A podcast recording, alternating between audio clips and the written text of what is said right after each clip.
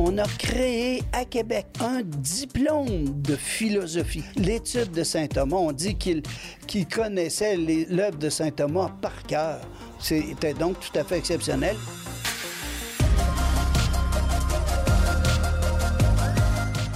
Bonjour et bienvenue à votre émission Parésia, le balado qui prend le temps de penser. J'ai avec moi la joie d'avoir euh, l'historien et professeur émérite de l'Université Laval, Jacques Mathieu. Bonjour. Bonjour. Jacques Mathieu, comme je viens de le dire, vous êtes euh, historien euh, de formation, professeur émérite à l'Université Laval.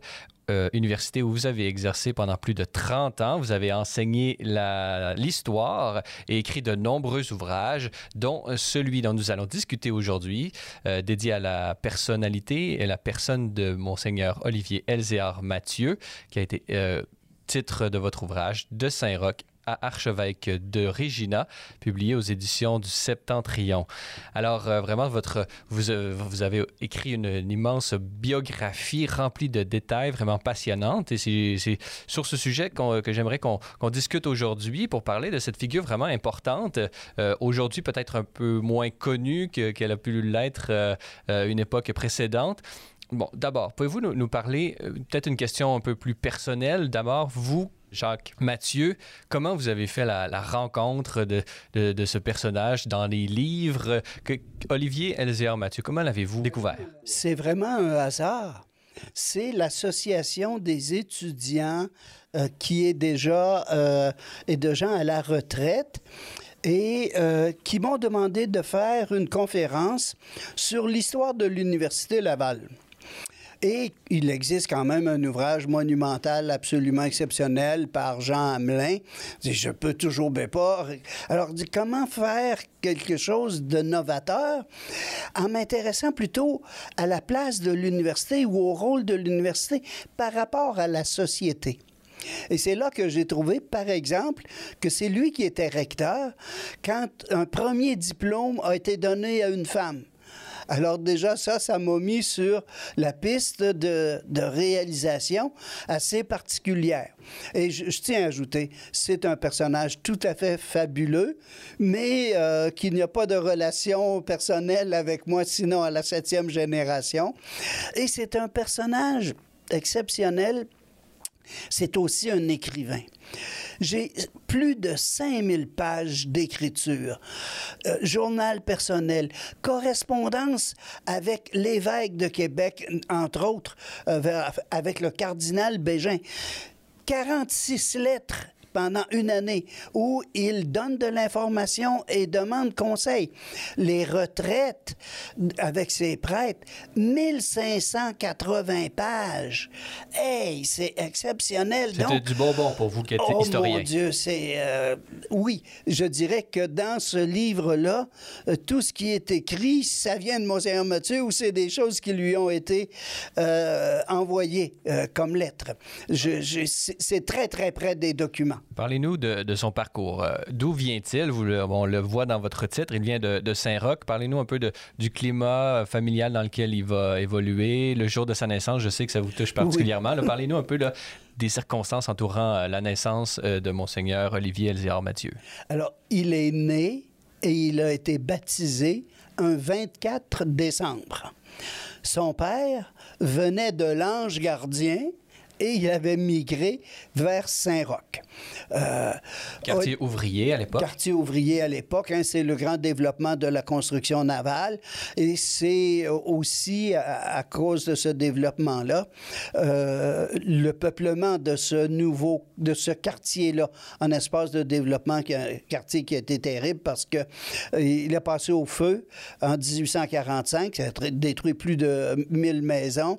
Et puis, dix ans plus tard, 15 ans plus tard, c'est une autre partie du quartier Saint-Sauveur qui a passé au feu. Alors, euh, Il y a même euh, dans, ce quartier aujourd'hui, euh, on retrouve à la, au pied de la côte Salaberry, on retrouve un monument qui vraiment qui fait le, qui relate un peu ces incendies. Oui, oui, tout à fait. Alors, son père donc est déménagé de l'Ange Gardien à Saint-Roch. Il était menuisier. Il a beaucoup travaillé à construire de nouvelles maisons.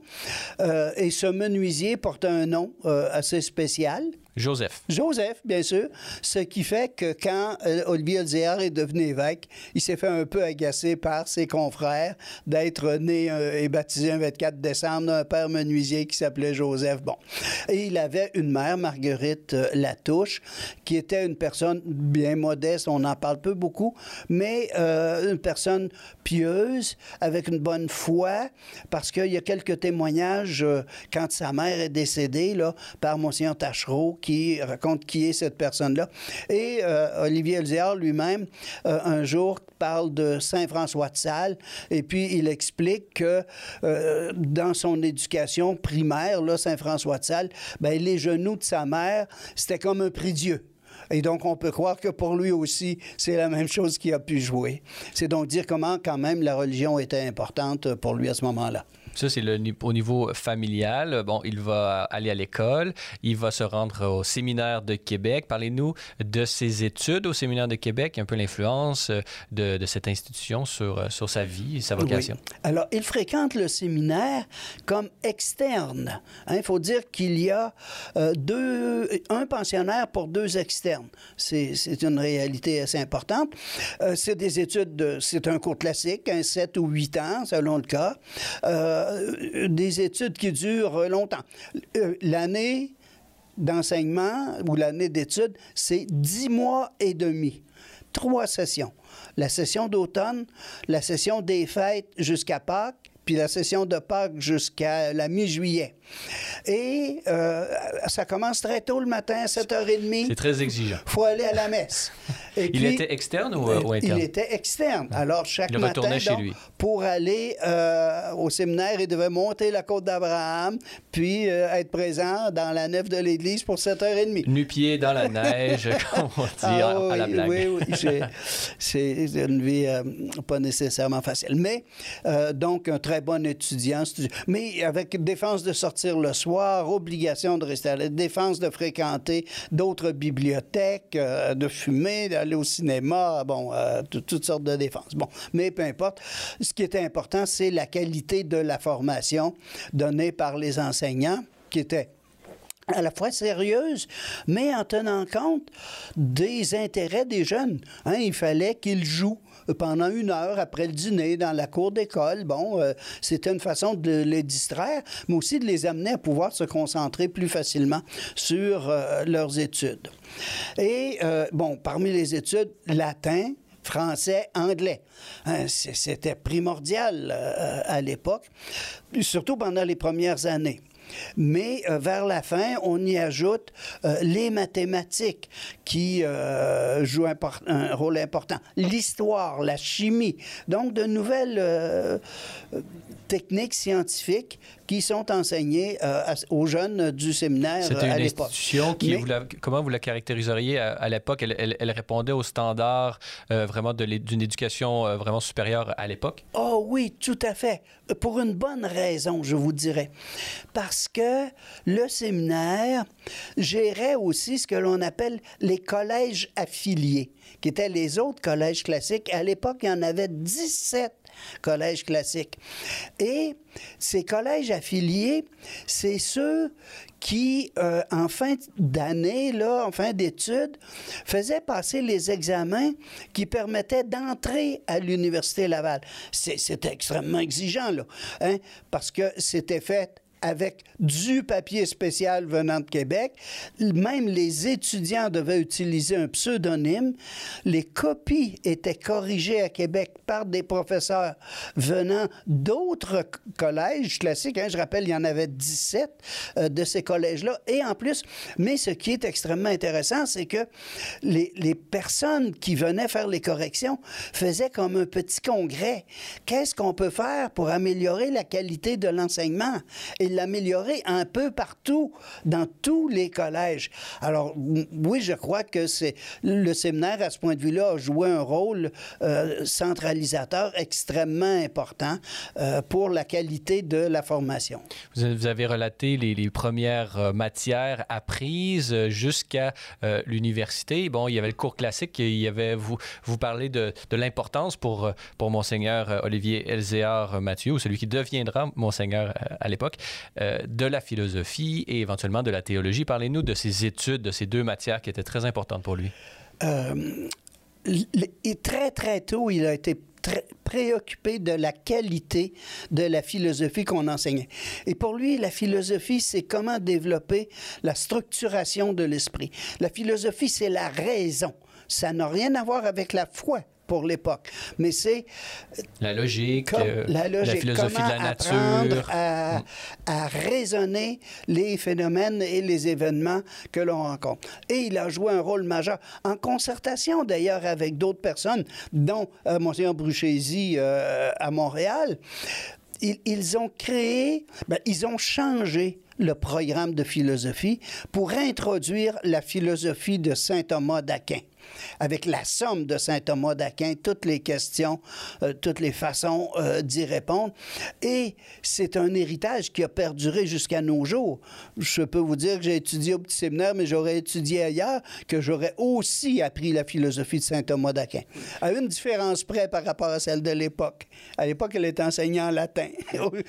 Heureusement, aujourd'hui, on peut la suivre en français. On sait euh, exactement quelles sont les dates un peu où est-ce qu'il met de l'emphase sur euh, Saint Thomas d'Aquin, puisque Léon XIII va lui-même remettre l'étude de Saint Thomas par son encyclique Eterne Patris euh, en 1879. Il va mettre l'accent sur l'importance de Saint Thomas et vraiment la centralité de l'étude de Saint Thomas, au moins euh, pour les futurs prêtres, mais vraiment dans l'enseignement du cursus catholique en général. Dès 1878, c'est Saint Thomas qui est enseigné. Mais je dois Un ajouter... précurseur de Léon XIII. Oui, oui, oui, oui. mais je dois ajouter que quatre ans plus tard, en 1882, euh, euh, c'est encore juste, l'abbé Maheu va étudier, va, se va faire une année de perfectionnement à Rome. Et. Euh, Parlez-nous un peu de, cela. À quelle université il va étudier ah, C'est à Rome. il y a plusieurs universités. Peut-être à l'Angelico avec les Dominicains. Peut-être. je dirais qu'il ne nous parle pas vraiment de euh, d'université, il nous parle des profs et des façons de faire. Parlez-nous un peu de ça, comment ça se faisait à euh, l'époque. Je trouve que, euh, mon Dieu, c'est encore quelque chose qui existe aujourd'hui. il, estime qu'il a de bons profs. Et il y en a deux en particulier. L'un qui aime beaucoup rire un peu, et puis l'autre qui est très sérieux. Mais ils ont des croyances particulières aussi. Et il faut s'assurer euh, quand il y a un examen, qu'il soit écrit ou oral, de répondre ce à quoi il croit. Parce que même s'il n'est pas d'accord, il vaut mieux, pour avoir de bonnes notes, répondre ce que le prof s'attend à avoir comme euh, réponse. Et euh, tout ça, je le rappelle, se fait en latin. Même les cours qu'il suit, les notes qu'il prend, les examens qu'il passe se font en latin. Alors, euh, et euh, ça a été tellement prestigieux qu'on a créé à Québec un diplôme de philosophie. Ça n'existait pas. Et ça a été un, diplôme qui a été considéré uniquement comme un diplôme d'honneur et qui a été donné à, raison d'à peu près une fois par année aux étudiants qui se distinguaient le plus. Bon, après, euh, et bon, je rappelle quand même, quand il fait ses études en théologie, il est déjà professeur. Hein, celui qui euh, a, obtenu son baccalauréat euh, devient professeur, même s'il est encore étudiant, qu'il étudie la théologie. Alors, en théologie, bien sûr, il étudie le dogme, la morale, l'histoire ecclésiastique, les institutions religieuses. Bon, euh, et, euh, il fait éventuellement une thèse de doctorat qui porte essentiellement sur la genèse de la foi et sur les sacrements. Et euh, sa thèse de doctorat sera tellement significative que on en parle dans le journal, que sont présents à la soutenance de sa thèse le délégué apostolique, d'autres évêques, des confrères et des consorts et des prêtres euh, venant de l'extérieur. Et euh, donc, c'est... Euh, Un grand événement. Même que cette thèse ou le résumé de cette thèse, c'est-à-dire ses réponses aux questions, ont été publiés en 1878. Hein, c'est pas une grosse, pas un gros ouvrage là, ça fait une vingtaine de pages, mais c'est quand même déjà tout à fait exceptionnel qu'une licence en théologie, c'est comme ça que ça, s'appelait, euh, a, été, euh, a été publiée à l'époque. Hmm. Et donc, euh, il, met l'accent sur, euh, sur ces études qui vont le faire rayonner un peu partout au, au Québec jusqu'à Rome. On l'a mentionné qu'une fois son doctorat terminé, il, va être envoyé à Rome pour euh, perfectionnement dans les études de saint Thomas d'Aquin, je suppose. Qu'est-ce qu'il a gardé de ses études à Rome et, et peut-être manifester un peu comment ça s'est déployé dans l'enseignement même qu'il va faire au retour de Rome? Bien, je pense que c'était déjà très avancé en ce qui concerne Saint Thomas d'Aquin. Je ne peux pas dégager d'éléments particuliers qui ont pu influencer son enseignement. Je pense que euh, déjà l'histoire de la philosophie, l'étude de saint Thomas, on dit qu'il connaissait l'œuvre de saint Thomas par cœur. C'était donc tout à fait exceptionnel. Et ce qu'il avait réussi à faire avec d'autres collègues, c'est d'en faire un programme de formation pour euh, les étudiants. Alors, est-ce que Rome lui a je ne sais pas si Rome lui a apporté quelque chose, d'autant plus que même à un moment donné, plusieurs années plus tard, évidemment, le pape va dire de lui Merci de nous avoir enseigné. Alors, c'est lui qui a apporté quelque chose à, Rome. Oui, c'est ça. Ben, je me rappelle, j'ai eu l'occasion de faire certaines études euh, justement dans, dans, la ville éternelle. Et ce qu'on nous apprenait d'abord, c'est que le plus important dans les études à Rome, c'est imparare Rome. C'est apprendre Rome comme tel. Donc, j'imagine, on peut s'imaginer Monseigneur euh, Olivier Elzéar Mathieu euh, sortant du Collège canadien, se promenant dans les églises et les catacombes et les basiliques pontificales. Oui, tout à fait. Il a fait ça. On peut apprendre. on peut visiter tous les autres lieux de pèlerinage en Europe. oui. Ce qui peut euh, vraiment donner une, empreinte indélébile euh, dans sa personne et qui va avoir une influence. On va peut-être avoir l'occasion de, le, découvrir avec vous euh, dans toute sa vie qui va suivre. Parlez-nous, une fois son retour au Québec, il va bon, devenir professeur et éventuellement supérieur et recteur de l'Université Laval. Parlez-nous de ce rôle de recteur et de supérieur du Séminaire de Québec. C'est l'archevêque de Québec qui nomme le supérieur du séminaire. Et celui qui est nommé supérieur du séminaire est automatiquement recteur de l'Université Laval, parce que c'est le séminaire qui avait formé euh, l'Université Laval en 1852. Et, bon, c'est sûr que l'archevêque, c'est une nomination qu'il fait, mais c'est pas vraiment quelque chose de purement autoritaire. Il consulte avant euh, des gens qui sont proches de lui pour s'assurer d'avoir quelqu'un qui euh, a les meilleures dispositions possibles pour réaliser cette tâche qui est extrêmement exigeante et qui est extrêmement importante euh, également. Mais c'est quand même, ben, une anecdote peut-être, il a fait trois mandats comme recteur.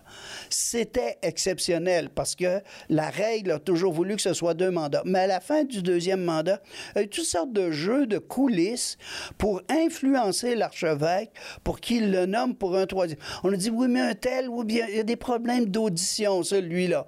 Et puis l'autre, oui, mais il y a des problèmes de santé.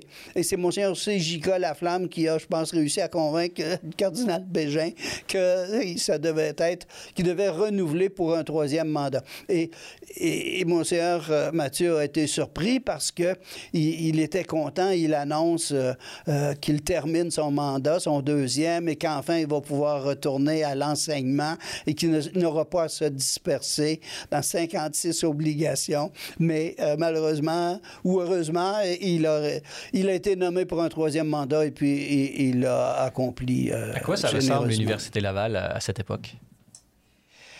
Ben, l'Université Laval, euh, c'est quand même euh, une université en plein essor. Oh mon Dieu, c'est aussi, c'est la seule université francophone. Hein? Montréal relève de l'Université Laval. Et là-dessus, on a beaucoup écrit pour parler de division entre euh, Montréal et Laval, où Montréal voulait avoir son autonomie complète. C'est un peu vrai, mais c'est aussi beaucoup faux. Parce que Monseigneur Mathieu a entretenu d'excellentes relations avec les supérieurs à Montréal, en particulier euh, Monseigneur Bruchesi. Et, ils étaient amis, ils avaient travaillé ensemble justement euh, en philosophie.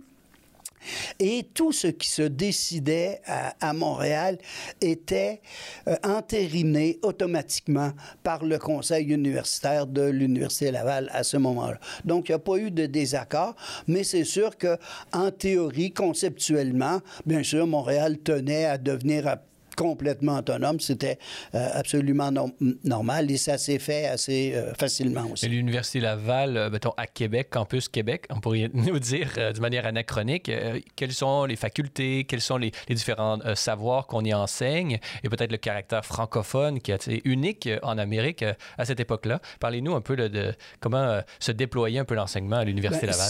C'est les grandes, les grandes disciplines scientifiques. Je dirais évidemment bien sûr la théologie, euh, la philosophie, mais les, grands secteurs, c'était euh, la médecine et le droit. Je pense que le plus important, c'était euh, la médecine. Les arts libéraux, la faculté des arts, au début, c'était tout et n'importe quoi.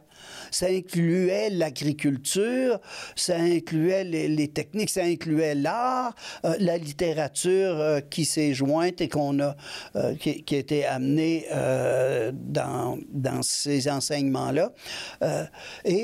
Éventuellement, bon, ils ont ajouté d'autres aspects plus techniques comme l'architecture, mais au, début intégrés dans, dans les arts. Puis la chimie, la botanique, euh, la géologie et bien sûr l'histoire. Mais assez intéressant à signaler, c'est qu'à l'époque, ces, ces, secteurs comme chimie, botanique sont, ont, des, ont des musées mais en fait, les musées servent de laboratoire. Et il y en a encore aujourd'hui, l'herbier euh, Louis-Marie, euh, euh, qui est encore important. donc, puis, et, une bibliothèque aussi, qui déjà comptait plus de 100 000 volumes, et que l'on cherche constamment à enrichir. Euh, oui.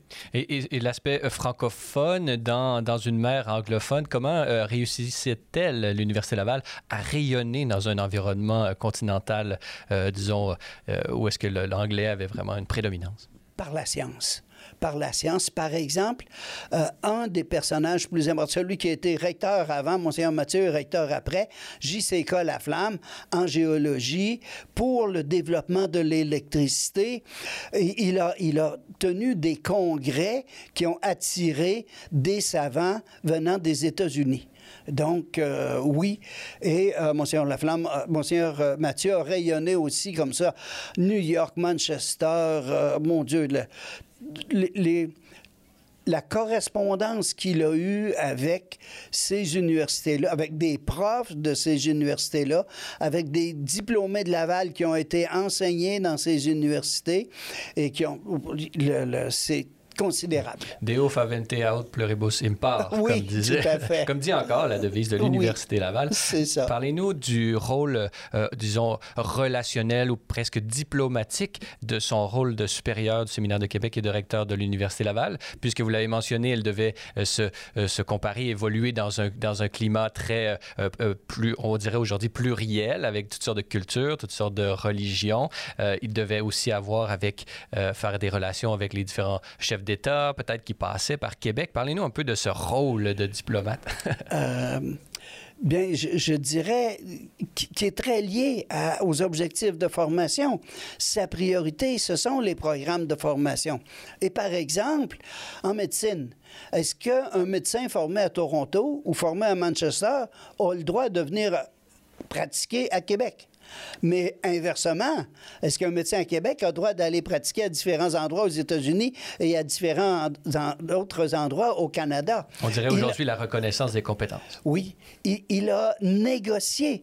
Hein, ça ne s'est pas fait facilement. Il y a eu des ententes et des négociations. Il m'a eu une loi, le Bill Roddick, euh, pour régler ces questions-là.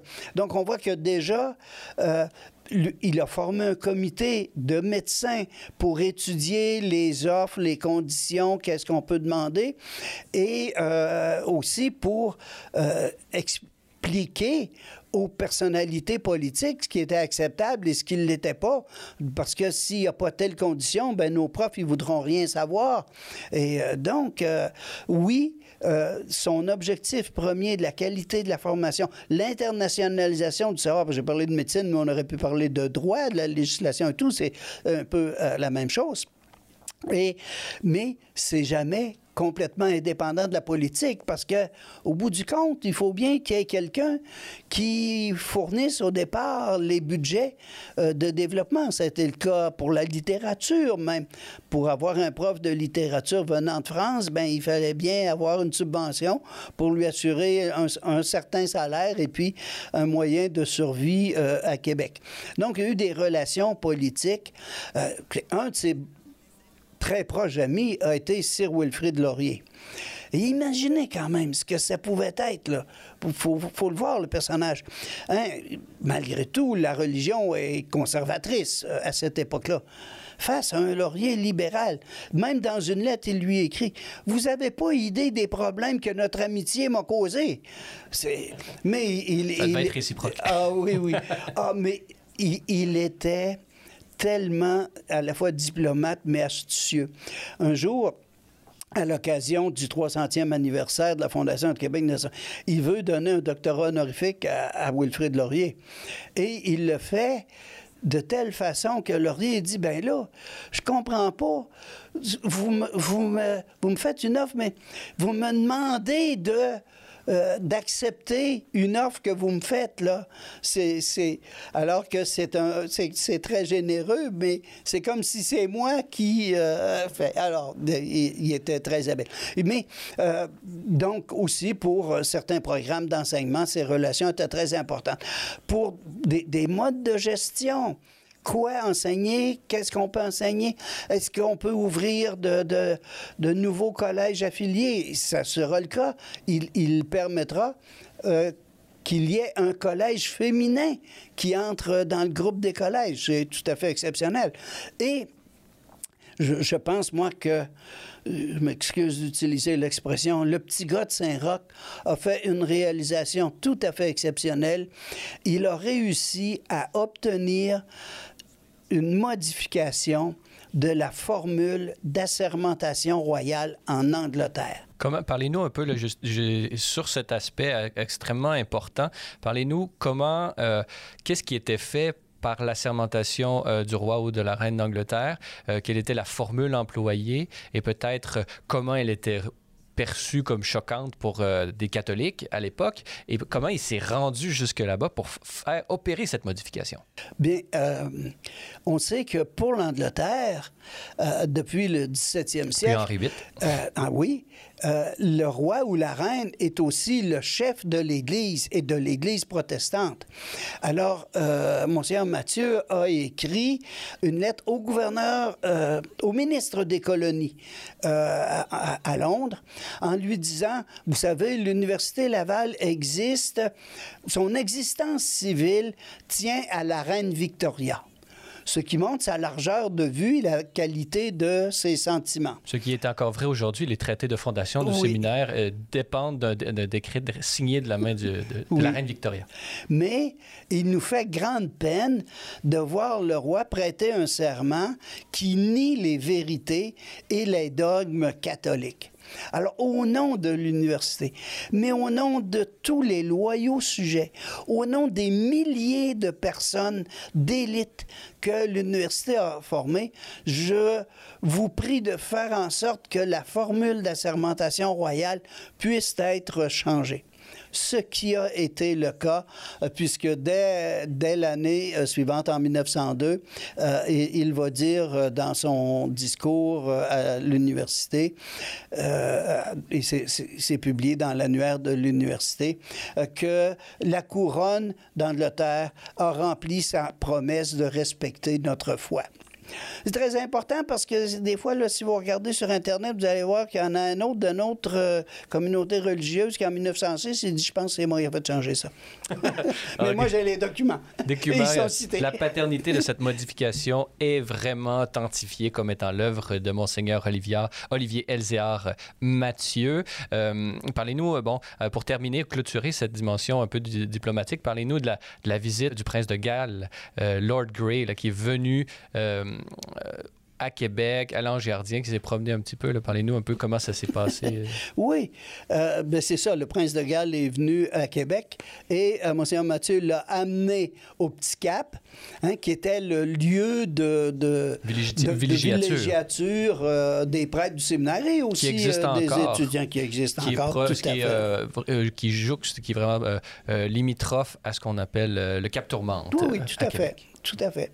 Et, euh, et, même ça montre comment c'est un personnage assez particulier. Il l'a fait passer devant la résidence de sa sœur. Ils ont, il était en voiture. Ils ont arrêté pour que euh, le prince de Galles puisse donner la main à sa sœur, qui, était rien, là, dans le fond, euh, à l'époque par rapport au prince de Galles. Et Wilfrid Laurier aussi l'avait accompagné. Mais ça avait une caractéristique très particulière quand même. le, le petit Euh, il en parle encore dans les années 1920, euh, où il, est de passage et puis il se rend là, puis il dit Oh, j'ai vu les jeunes, j'avais envie de leur dire Allez, courez, sautez, troupe joyeuse, amusez-vous dans l'herbe soyeuse, mais s'il y a des étincelles, n'oubliez pas qu'on vous donne les petits anges, qu'on vous donne comme nom les petits anges d'ici-bas. On voit donc, euh, il, il le dit comment il en a gardé des souvenirs absolument exceptionnel par la relation tellement étroite que ça permettait de créer avec des confrères dans d'autres contextes que celui de l'école. Lieu où plus tard même le général de Gaulle se rendra. Oui, tout à fait. Mais là, c'est un autre. Euh, il y avait un autre supérieur à, l'époque. Euh, bon, déplaçons-nous peut-être en 1908 et 1911 avant sa nomination comme archevêque de Regina. Euh, dans, votre, dans votre livre, vous, parlez d'un intermède. Parlez-nous de, ces années un peu. Qu'est-ce qui s'est passé? Oui, ben il est... Euh, utilisé à toutes sortes de, fins. Euh, par exemple, c'est lui qui renouvelle la retraite de fin d'études des étudiants. Et c'est quelque chose, C'est cinq jours complet. Et évidemment, on met de l'avant euh, prioritairement l'aspect religieux, mais pas uniquement. Il faut savoir, est-ce que vous avez la religion? Est-ce que vous êtes appelé à devenir euh, religieux? C'est la première des choses à savoir. Puis, et quelle sorte? Un prêtre séculier ou faire partie de communauté? Et quelles, quelles, sont les pratiques que ça exige et est-ce que vous pourrez euh, réussir. Sinon, ben, il y a d'autres euh, réalités de la vie comme la magistrature, comme euh, la médecine. Et il faut voir ce que sont les qualités requises aussi dans ces domaines. Donc, cinq jours de retraite, là, extrêmement euh, important. Il a aussi participé à la Convention acadienne, l'anniversaire en 1908. Il a été très proche des Acadiens et des, de l'hôpital acadien, et de celui qui est devenu évêque en Acadie, qui était un confrère de classe, euh, Joseph Napoléon Dugal. Ils sont nés un mois d'intervalle, puis ils sont morts à un mois d'intervalle aussi. Il s'est rendu à Madawaska je dirais pas tous les ans, mais euh, à tous les deux ou trois ans, il, il, était très, il a même voyagé en Europe avec lui. Il, euh, il a été très proche des religieuses hospitalières euh, de l'Hôtel Dieu de Madawaska, à tel point que, j'en parle dans mon livre, les religieuses, l'archiviste là-bas m'a envoyé des documents, elle m'a envoyé des photographies. À Saint-Basile, notamment. À Saint-Basile, oui. et il, il a montré comment c'était une, autre forme de famille, mais c'était la famille religieuse qui avait permis de développer la communauté euh, sociale euh, de l'endroit et, euh, et de développer les valeurs. Et c'était, c'était le cousin canadien des Acadiens. C'était un peu comme ça que... Et même le diocèse de Bathurst dépendait, je pense, à l'époque du diocèse de Québec, de l'archidiocèse de Québec, donc il y avait un, euh, un lien de, suffragance, comme on dirait en langage canonique. Euh, dites-nous un peu, euh, il y a eu peut-être des interventions, peut-être en coulisses, dans certaines revendications ou négociations, peut-être au Nouveau-Brunswick sur le caractère de la langue. Parlez-nous un peu de cet aspect de, conseiller un peu politique qu'il a pu jouer au sein même de l'Église par rapport aux relations avec les gouvernements? Bien, je dirais qu'il était très proche de, de Monseigneur Dugal. Et euh, je ne sais pas exactement ce qu'ils ont pu faire des réformes, mais on a quelques euh, correspondances entre Monseigneur Dugal et euh, Monseigneur Mathieu, où Monseigneur Dugal raconte comment il a écrit à l'évêque de Québec et au délégué apostolique pour se plaindre qu'il ne réussissait pas à avoir les prêtres dont il avait besoin. Puis bon, alors, et on peut croire qu'à la suite de ça, ben, Monseigneur Mathieu a peut-être été voir l'évêque pour dire, il me semble qu'il n'y aurait pas quelques quelques brebis perdues là, qui feraient un très bon travail euh, du côté de Madawaska. Chers auditeurs de Parésia, notez que pour en apprendre davantage sur Celles et Média, avoir accès à l'ensemble de nos émissions et documentaires télé, consulter notre grille horaire ou lire nos différents blogs, rendez-vous sur notre site internet au www.cellesetlumières.tv.org. Vous pouvez également nous suivre via notre page Facebook, Twitter ou Instagram. Grand merci à tous ceux qui s'engagent par leur mention j'aime ou leur partage. Enfin, notez que l'apostolat Celle et Lumière Média ne serait possible sans votre contribution financière. Pour faire un don, visitez notre site web au www.cellesetlumières.tv.org où vous y trouverez toutes les informations sur nos différents programmes de soutien financier. Nous émettons des reçus pour fin d'impôt. Merci à l'avance de votre générosité. Maintenant, on, a vu à quel point Monseigneur euh, Olivier Elzéar Mathieu, euh, bon, de petits gars de Saint-Roch jusqu'à, euh, disons, conseiller ecclésiastique, réformateur de la monarchie, grand, on pourrait dire, recteur de l'Université Laval. vraiment, il y a eu un rayonnement, il était à Rome. Donc, j'imagine que son nom a fini par circuler dans des cercles assez élevés de la hiérarchie catholique qui a pu faire en sorte qu'il euh, nommé euh, archevêque. Parlez-nous un peu de cette nomination. Il est nommé archevêque. Où était-il? Comment reçoit-il cette, euh, cette nomination à se rendre quand même assez loin de sa terre natale? il était au séminaire à Québec. Il se plaisait grandement dans sa fonction d'enseignant et de s'occuper de toutes sortes d'autres petites questions parallèles. Il a appris par télégramme qu'il était nommé euh, évêque à Regina. Pardon, il est, ça l'a consterné considérablement. Et tous ceux qui étaient près de lui ont aussi été concernés de le voir partir comme ça, tellement il faisait un bon travail à Québec. Pourquoi est-ce qu'il a été nommé?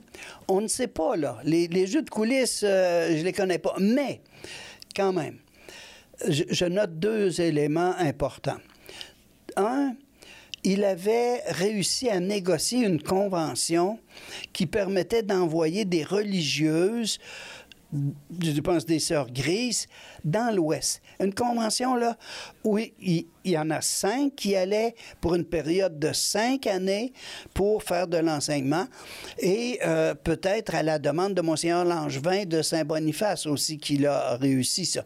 Mais, euh, tu sais, c'est signé, là, puis euh, la, communauté religieuse aussi est très, très claire, là. Ils sont là pour cinq ans. S'il y en a un qui part, ben il faut qu'elle soit remplacée, mais elle peut pas décider de partir par elle-même. Donc, c'est une convention presque juridique, je dirais. Une des choses. La deuxième, c'est le travail qu'il a fait à la demande du délégué apostolique.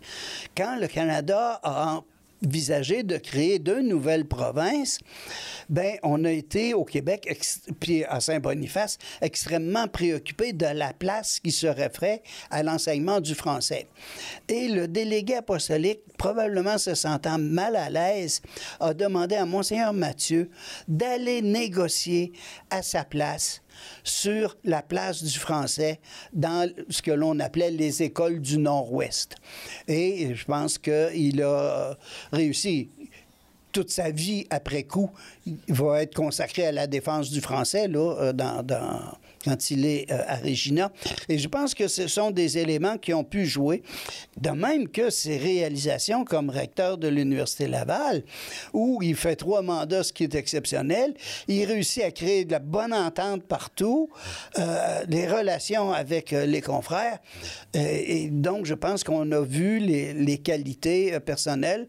Euh, et c'est ce qui a fait qu'il a été nommé. Parce que euh, à l'étranger, là, à l'extérieur du Québec, au Canada, à l'extérieur du Québec, là, c'est pas lui qu'on attendait et j'irais jusqu'à dire c'est pas lui qu'on qu voulait.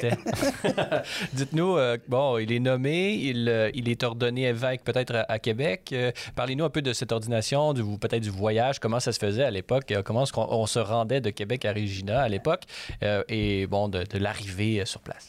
Il est ordonné à Québec, à la basilique de Québec, en présence du délégué apostolique, de tous les évêques, et euh, il se rend euh, à Regina en, en train, hein, c'est, en tramway. C'était euh, la façon de faire à l'époque.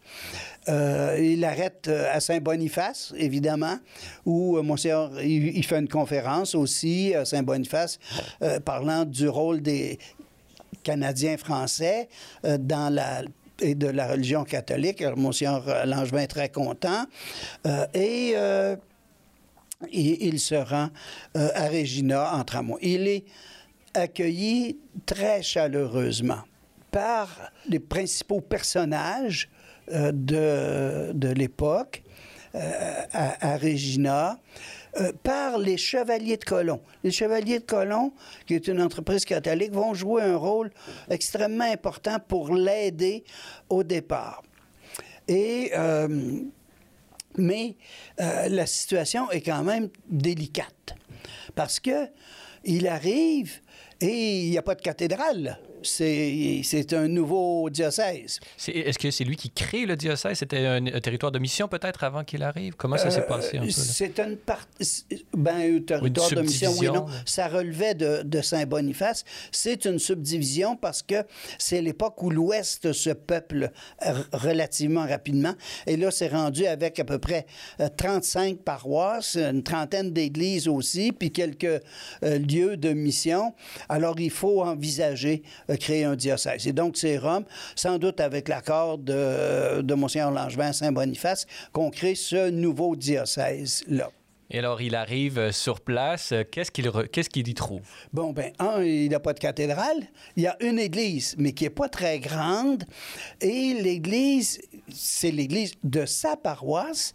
Elle est tenue par les Oblats euh, et donc, le, curé est un noble. Alors, moi, j'ai appris aussi là-dedans que l'évêque, c'est pas nécessairement lui qui est le supérieur direct du curé de paroisse, si c'est un religieux au blanc. Lui, il relève d'abord de sa communauté. Et là, l'Église était suffisamment petite que le dimanche, il y avait trois messes, une messe basse pour tout le monde, une messe pour les Allemands, et à, à 9 h, et puis à 10h30, une messe pour les Français et les Anglais. Au moins, c'était le latin à l'époque, donc ça facilitait un peu les choses oui, à ce niveau-là. Mais il faut voir quand même qu'il y, a, y a tout autant d'Allemands et d'Anglais que de Français. là. C'est quelque chose. Et puis, ben, qu'est-ce qu'on fait là? Est-ce que l'évêché s'approprie l'Église? Bien, c'est pas eux autres qui l'ont payé, là. Il y a des gens qui l'ont payé, puis le terrain. Et euh, alors, je, pour faire bref, là, il y a eu des négociations assez longues. On a créé, on a décidé de leur laisser l'Église et de créer un, un, une nouvelle cathédrale euh, ailleurs. Mais pour vous donner une autre idée des, problèmes, euh, on, les Irlandais souhaitaient un évêque irlandais ou, ou anglophone. Et là, c'est un francophone. Alors, euh, on a voulu, on a même été voir le gouverneur général pour qu'il fasse pression pour que soit nommé comme vicaire général un Irlandais. Alors, Monsieur Mathieu a pris la chose en délibéré et trois semaines après, il a décidé qu'il n'avait pas besoin de vicaire général, mais il a nommé trois conseillers un Français, un Anglais puis un Allemand. Alors, vous, voyez le personnage euh, efficace, mais ouvert euh, à des réalités euh, nouvelles. Donc, il ça s'est négocié. Ça Moi, une chose qui m'a assez surpris, c'est la qualité des relations qui ont été maintenues entre les catholiques et les protestants. À la messe de minuit, il y a au moins une centaine de protestants qui vont à la messe catholique. Et, c'est fréquent. Euh, des, situations semblables. Et donc, il y a une sorte de, Parlez-nous un peu des. On va parler justement de ce, rôle euh, de relation, de, vraiment d'homme de, dialogue un peu plus tard. Euh, on va continuer, mais d'abord, au point de vue institutionnel, vous avez décrit un peu au niveau culturel les églises. On, on, le sait à l'époque, l'Église n'est pas seulement pourvoyeuse, on pourrait dire, de, de soins spirituels, mais également temporels, puisqu'elle s'occupe souvent euh, en grande partie d'éducation et de soins de santé. Parlez-nous comment, euh, à ce niveau-là, qu'est-ce qu'il y avait avant son arrivée et qu'est-ce qu'il va fonder? Quelles sont ses grandes réalisations à ce niveau-là? Alors, il faut rappeler que c'est un espace, euh, un territoire, un diocèse, disons, en voie de développement considérable, notamment à cause du chemin de fer. Alors, le peuplement euh, augmente triple euh, en dix ans, là, pratiquement. Et ça, ça veut dire qu'il y a beaucoup de besoins matériels, hein, de, nouvelles églises, mais aussi d'institutions qui vont euh, appuyer le développement des communautés de, personnes. Institution, ça veut dire collège, couvent, et hôpitaux. Et aussi euh, stratégie de formation des Amérindiens parce qu'ils sont encore très présents euh, dans le lieu et euh, ils sont euh, intéressés, oui, mais surtout à développer leurs connaissances techniques hein, de, la civilisation européenne. Dans le fond, éventuellement pour faire du commerce aussi, avoir les rudiments pour faire du commerce. Tout à fait. Alors, mais c'est donc son, un de ses rôles les plus importants, c'était le développement de ces maisons d'enseignement. Avec, je dirais, les problèmes qu'on vit aujourd'hui. Hein. Il leur faut un bâtiment, puis il leur faut un lieu qui soit accessible et intéressant pour tout le monde. Et il leur faut du personnel. Euh, par exemple, les, il a fait venir des religieuses de Montréal là, pour euh, s'occuper du couvent, pour s'occuper de l'hôpital. Euh, et malgré tout, ces institutions sont francophones parce que pour lui, le français, c'est la clé qui ouvre la porte vers la religion catholique.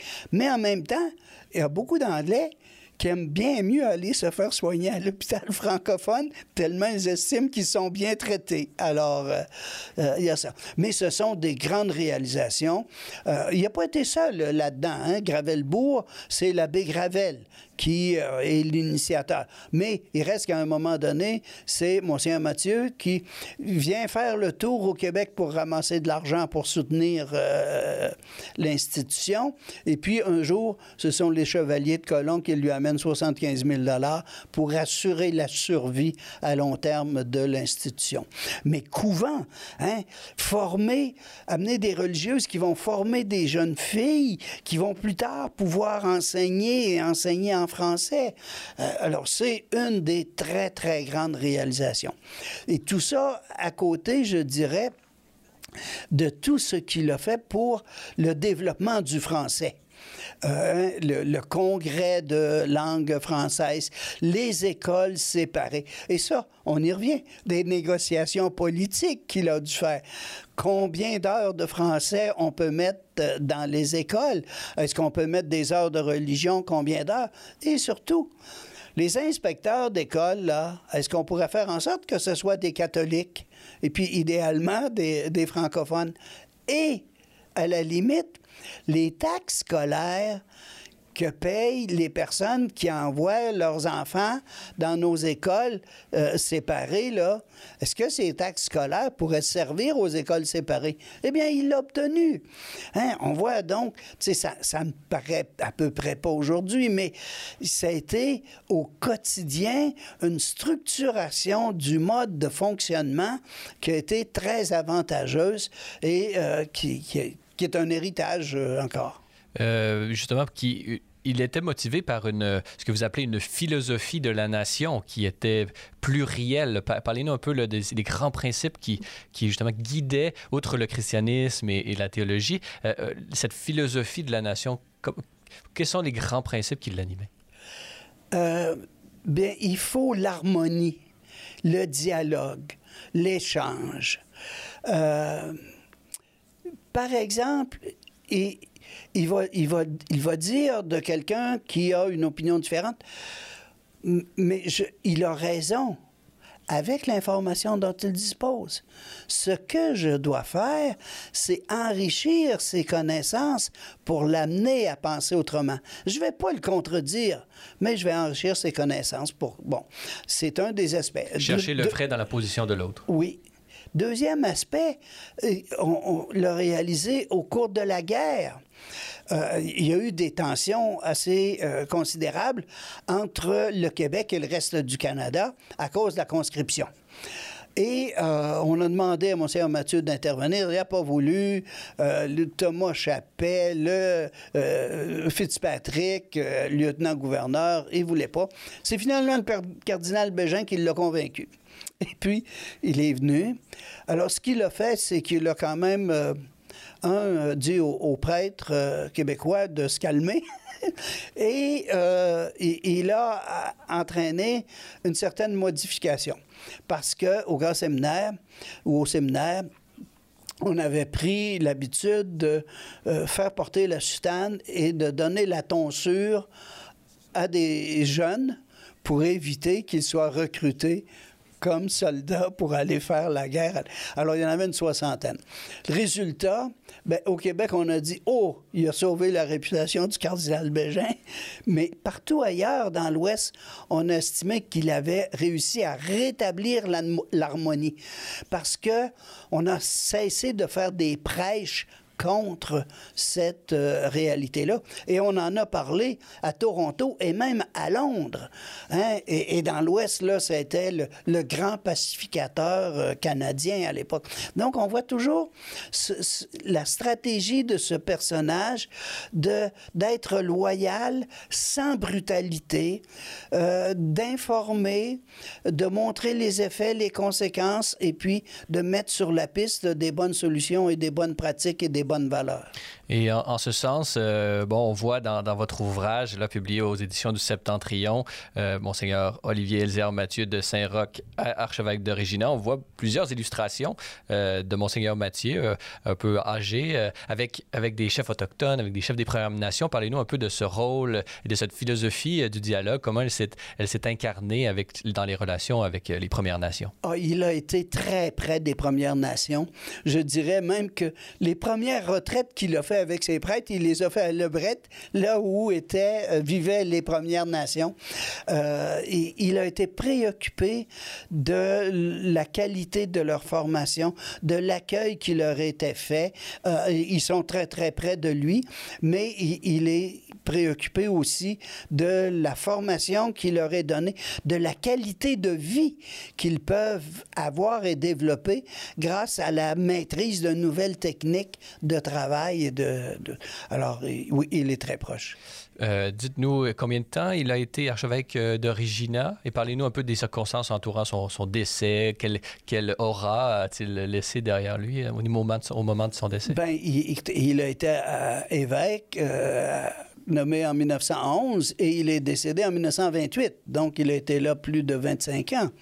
Euh, son aura a été euh, exceptionnelle auprès de, tout le monde euh, dans la région.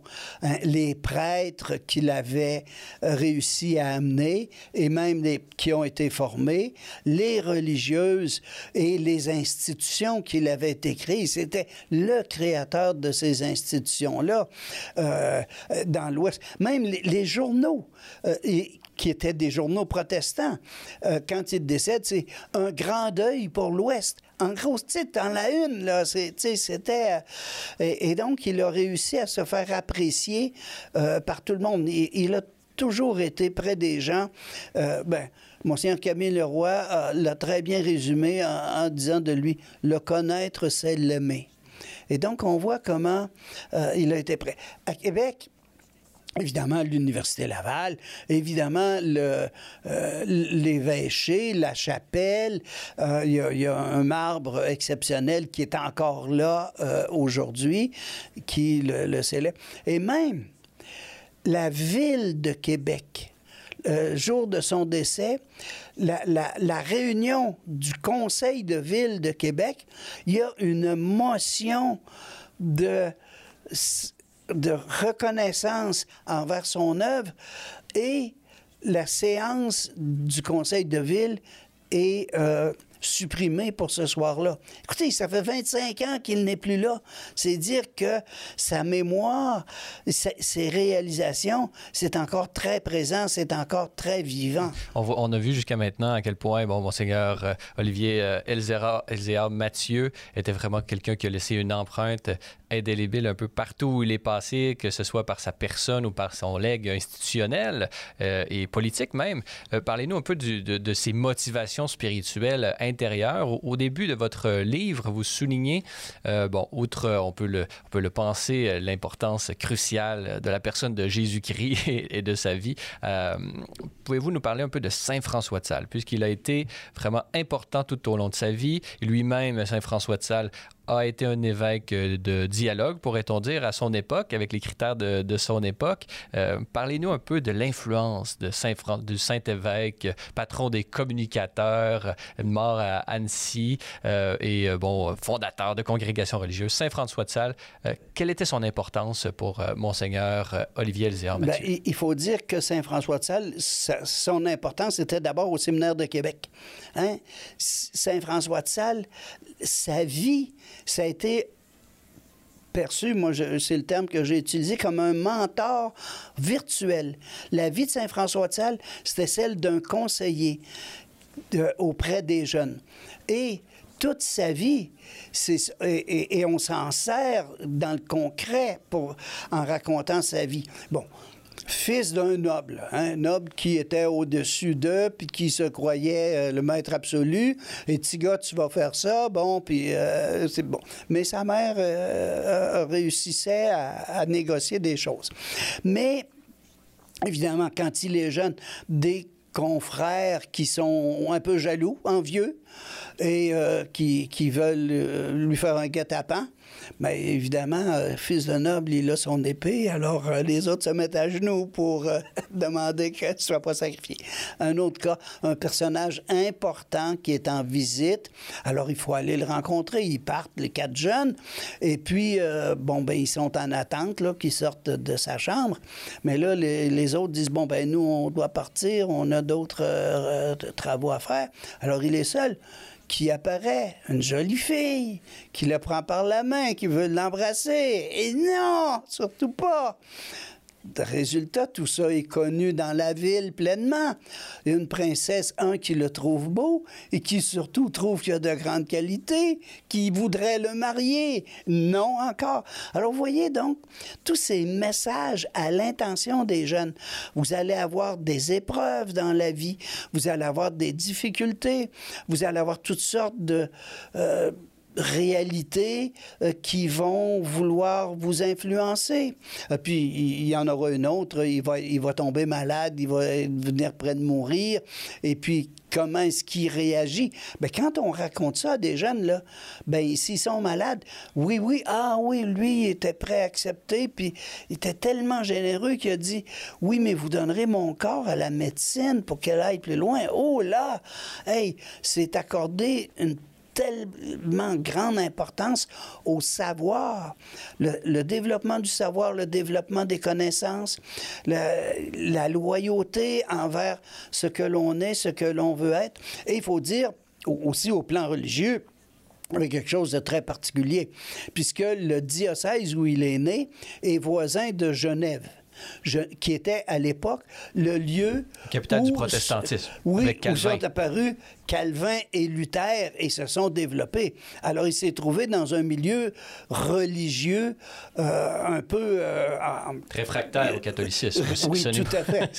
et, donc, il a étudié et il a, et il a euh, beaucoup œuvré pour le développement du catholicisme et même qu'il a en bonne partie réussi à en tout cas, à éviter que le catholicisme soit complètement supplanté dans les environs. Au contraire, le catholicisme a réussi à survivre et à bien vivre, même dans ces régions-là, un peu grâce à lui. Et donc, Saint François de Sales, vraiment, ça a été une figure importante qui l'a influencé, Monseigneur euh, Mathieu. Ah, mon Dieu, il le cite très fréquemment. Euh, et quand il est euh, archevêque de Regina, là, en 1919, là, il passe à Québec et il donne une conférence aux étudiants du petit séminaire sur Saint-François de Sales. Hey, ça fait dix ans et plus qu'il est à l'extérieur et aux étudiants du petit séminaire, il donne une conférence et il leur dit, ben, il faut que vous soyez comme des fleurs. Et des fleurs, ça regarde vers le ciel ça regarde pas vers la terre. Mhm. Et bien enraciné. Oui. Euh, dites-nous, euh, bon, vraiment, on a fait le, parcours de cette vie bien remplie que fut celle de Monseigneur Olivier Elzéar Mathieu. Euh, dites-nous, aujourd'hui, là, on est en 2020. quel héritage nous a-t-il laissé? En quoi, quel, quel, est son patrimoine auquel on peut participer encore? Et comment peut-il nous inspirer aujourd'hui? Bien, je pense que si on connaît bien euh, ce qu'il a fait, sa vie, ses qualités, quand, euh, ça vaut le coup, quand il termine ses mandats comme recteur, il, dit, il donne des conseils à ceux qui... Alors, il faut mélanger la dignité, la douceur et la fermeté pour susciter la confiance et de l'affection. Et loyauté absolue, mais franchise sans brutalité. Et on voit, et chercher la concorde, la tranquillité et l'efficacité. Il ne s'agit pas juste d'avoir des mots, là. Il faut, il faut réaliser des choses très concrètes. Il incarnait la parésia, comme on va dire. et je pense qu'à ce point de vue-là, parmi ses grandes réalisations, la présence du français dans l'Ouest, et encore aujourd'hui, quand on voit ce que le premier ministre d'Ontario fait, là, ben, je dirais même ses messages quand il a voulu s'insérer, insérer le français dans l'Ouest, il a fait deux séries de conférences. La première, A Page of History. Page of History, c'est de montrer comment, en, 1789, les Britanniques ont accueilli les prêtres français persécutés par la Révolution française. Ils les ont hébergés, ils les ont nourris, ils en ont pris soin. Et puis, après ça, il montre comment les Canadiens sont restés fidèles à la couronne britannique et ont évité les, l'invasion américaine et les tendances américaines à s'emparer euh, du pays. Il dit, voyez donc comment nos deux nations ont collaboré et se sont entraidées dans le temps. Mais je pense que c'est des choses qu'il faut rappeler à des gens d'aujourd'hui. Puis à un certain euh, gouverneur là, euh, en Ontario que les francophones ont été là un, siècle et demi avant les anglophones. C'est peut-être pas rien. Là. C'est pas une, une langue comme une autre, un peu... Accessoire. oui, oui, tout à fait. Alors, il y a une réalité. Puis, l'harmonie entre les cultures et, à la limite, entre les religions.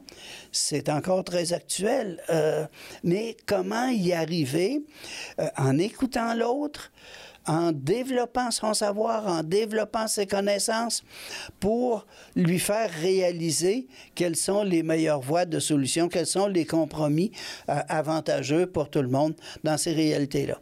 Je pense que ce sont les qualités personnelles de ce personnage. L'ouverture d'esprit, la bonté, la générosité, mais fondée sur l'éducation, fondée sur le savoir, fondée sur euh, la connaissance.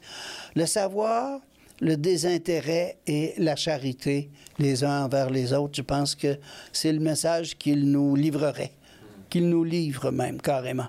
Très bien. Alors, euh, Jacques Mathieu, bon, je rappelle que vous êtes euh, historien euh, de formation, vous êtes professeur émérite de l'Université Laval, vous avez enseigné les sciences historiques pendant plus de 30 ans. Vous avez publié une vingtaine de livres et vous avez reçu plusieurs prix et distinctions, dont le prix Gérard Morissette en 2014 au niveau du patrimoine culturel. Alors, nous avons eu l'occasion de parler dans cet entretien de la figure de Monseigneur Olivier Elzéar Mathieu euh, de Saint-Roch à Regina à archevêque de Regina, qui était le livre que vous avez publié aux éditions du Septentrion. Vraiment une figure extraordinairement, euh, vraiment fascinante, à la, fois de par l'héritage qui, qui, nous a légué au niveau institutionnel, mais également une figure à, redécouvrir aujourd'hui. Alors, Jacques euh, Mathieu, merci beaucoup d'avoir été avec nous. Merci, vous avez les bons mots pour qualifier le personnage. Bravo. merci. Voilà, c'est tout pour notre balado de cette semaine. N'hésitez pas à communiquer avec nous via Facebook ou Twitter si vous avez des questions ou commentaires concernant nos thèmes ou nos invités. C'est toujours un plaisir de vous lire et d'entendre vos réactions. Parésia, une production Celle et Lumière Média. Je suis Francis Denis et n'oubliez pas que la parésia de la foi doit correspondre l'audace de la raison. Allez, bonne semaine.